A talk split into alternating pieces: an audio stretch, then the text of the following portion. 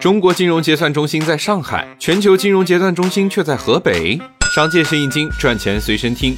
给逝去的亲人烧纸钱，最近成了不少外国人的新爱好。他们还给纸钱起了个通俗易懂的新名字——祖先钱。为什么烧祖先钱会流行起来？因为老外们发现烧祖先钱会给自己带来好运。有人烧祖先钱拿到了经济援助，有人烧祖先钱中了大乐透，还有人梦到祖先托梦，告诉他煤气泄漏，醒来之后发现竟然是真的。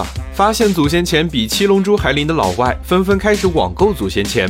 他们不止自己烧钱许愿，还把过程拍成视频进行网络教学。同时，他们也深深担心，现实世界里美元地位在下降，另一个世界里的金融霸权会不会也被中国人掌控？但不管是美国祖先钱还是欧元祖先钱，最后的产地都是河北雄安。这里有一个叫米北庄的地方，全球百分之九十的冥币都是在这里生产的。几十个村子就垄断了全球的天地银行，这难道不是全球金融结算中心吗？现在国际祖先钱需求旺盛，米北庄人又苦心钻研新型印刷技术，用祖先钱挣外汇。米北庄这生意，一个字，绝。